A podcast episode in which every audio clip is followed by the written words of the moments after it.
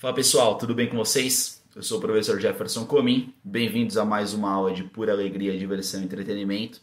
Nós estamos falando sobre carboidratos, tá? Essa é a parte 2. Uh, na parte 1 um, nós falamos sobre os monossacarídeos e agora na parte 2 nós vamos falar sobre os oligosacarídeos, tá? Muito mais a parte bioquímica da coisa.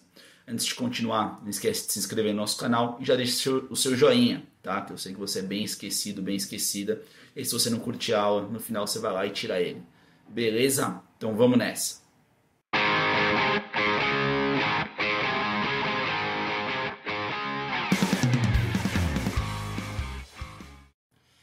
Pessoal, se tratando de oligosacarídeos, os oligosacarídeos são uma classe de carboidratos que eles compreendem de 2 até 10 monossacarídeos. Tá?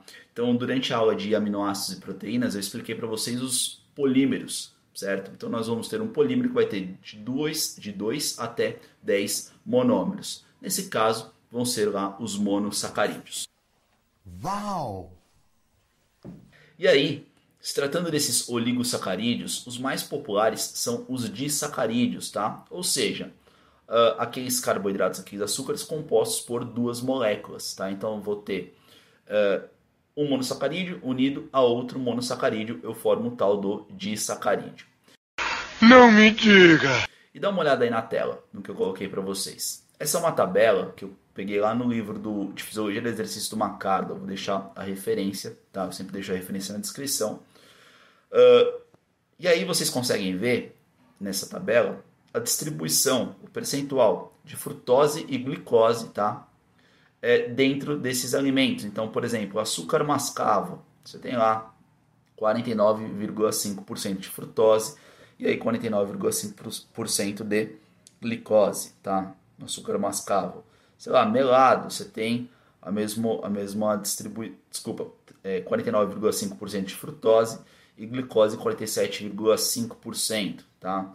Sei lá, xarope de milho, você tem 100% de glicose. Então vocês conseguem ver a distribuição desses dois monossacarídeos dentro desses alimentos. E aí, por que, que eu coloquei essa tabela para vocês? Porque se tratando de monossacarídeos e disacarídeos, é o que nós popularmente chamamos de açúcar simples dentro da nossa dieta. Ah, então vou consumir açúcar simples. Você vai consumir mono ou disacarídeo e você consegue encontrar esses caras aí no exemplo na tabela que eu coloquei para vocês. E quais seriam os disacarídeos mais populares? Então anota aí que são três, tá? Nós temos a maltose, nós temos a sacarose e por fim nós temos a lactose. E aí vamos falar da maltose. A maltose nada mais é do que a união de glicose com outra glicose. Eu formo uma, a tal da maltose, tá? Uh, qual foi o segundo? Sacarose, acho que foi o segundo, sei lá. Sacarose. Se tratando de sacarose. A sacarose é a união de uma glicose com uma frutose, tá? E por fim, a lactose vai ser a união de uma glicose com uma galactose. Beleza? Uh, antes da gente continuar, eu mostrei para vocês também na parte 1 a capacidade redutora dos monossacarídeos, tudo bem? E aí vocês vão ver que esses monossacarídeos podem perder essa capacidade redutora quando nós formamos um disacarídeo. Então observa aí na tela. O que eu coloquei aí para vocês, nós temos uma glicose, está aí alfa-D-glicose, nós vamos juntar com uma beta-D-glicose. Então nós sabemos aí o que significa o alfa e o beta, que significa anômero alfa e anômero beta, tudo bem?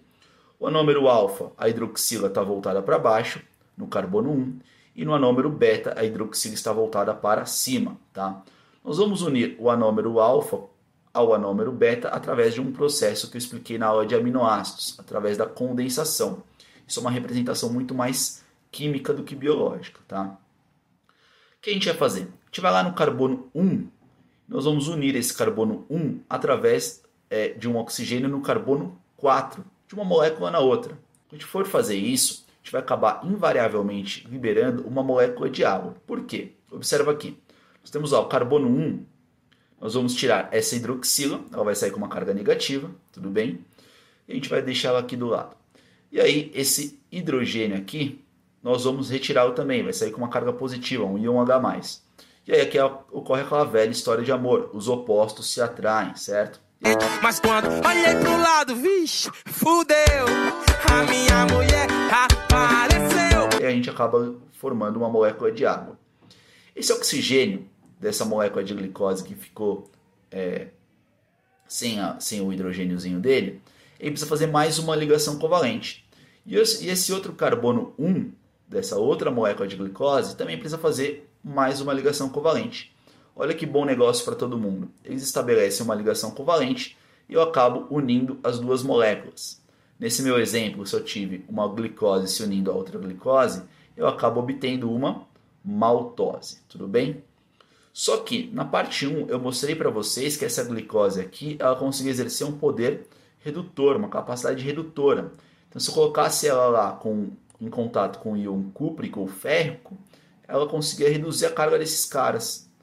Só que agora eu uni essa glicose aqui com a outra glicose. Ela vai conseguir exercer a capacidade redutora dela? Não. Bom, é evidente que não, né? Ela não consegue mais exercer a capacidade redutora dela. Então esse açúcar aqui perdeu a capacidade redutora dele. Só que, vocês concordam comigo que do outro lado, na outra ponta, eu tenho uma hidroxila livre, leve e solta? E aí, esse cara vai conseguir exercer a capacidade redutora dele? Vai sim, é claro que vai conseguir exercer a capacidade redutora dele. E nós vamos falar que essa parte da molécula é a extremidade redutora. E aí, isso que eu expliquei para vocês quanto à extremidade redutora pode ocorrer tanto com os oligosacarídeos quanto com os polissacarídeos, tá? Então imagina que você tem lá um trem que tem, sei lá, mil vagões, por exemplo. Ele vai ter duas pontas. Uma ponta dele já não tinha capacidade redutora. Agora, a outra ponta dele vai continuar tendo uma capacidade redutora. E, os outros, e as outras 99, é, os outros 99 vagões ou os 99 monossacarídeos, eles vão ter capacidade redutora? Não, tá? Só aquele lá da ponta, porque a hidroxila vai ficar exposta, tá? Isso que vai ser a extremidade redutora que nós tanto falamos. E aí, pessoal, e o processo reverso? O processo reverso vai ser a tal da hidrólise, ou seja, eu posso pegar esse disacarídeo e quebrar ele no meio. Como que eu vou fazer isso? Utilizando uma molécula de água. Claro que nós temos enzimas que fazem isso no nosso corpo, tá? Durante os processos digestivos, mas essa ligação, essa hidrólise, ela é facilmente é, feita quando você submete esse tipo de açúcar, por exemplo, a um ácido. Então é totalmente relativo, por exemplo, a nós, aos nossos processos de digestão desses alimentos. É, tá bom. Bom, pessoal, eu vou ficando por aqui, tá? Hoje foi uma aula bem curtinha. A ideia é com que todas as aulas sejam curtas, não ultrapassem os 20 minutos.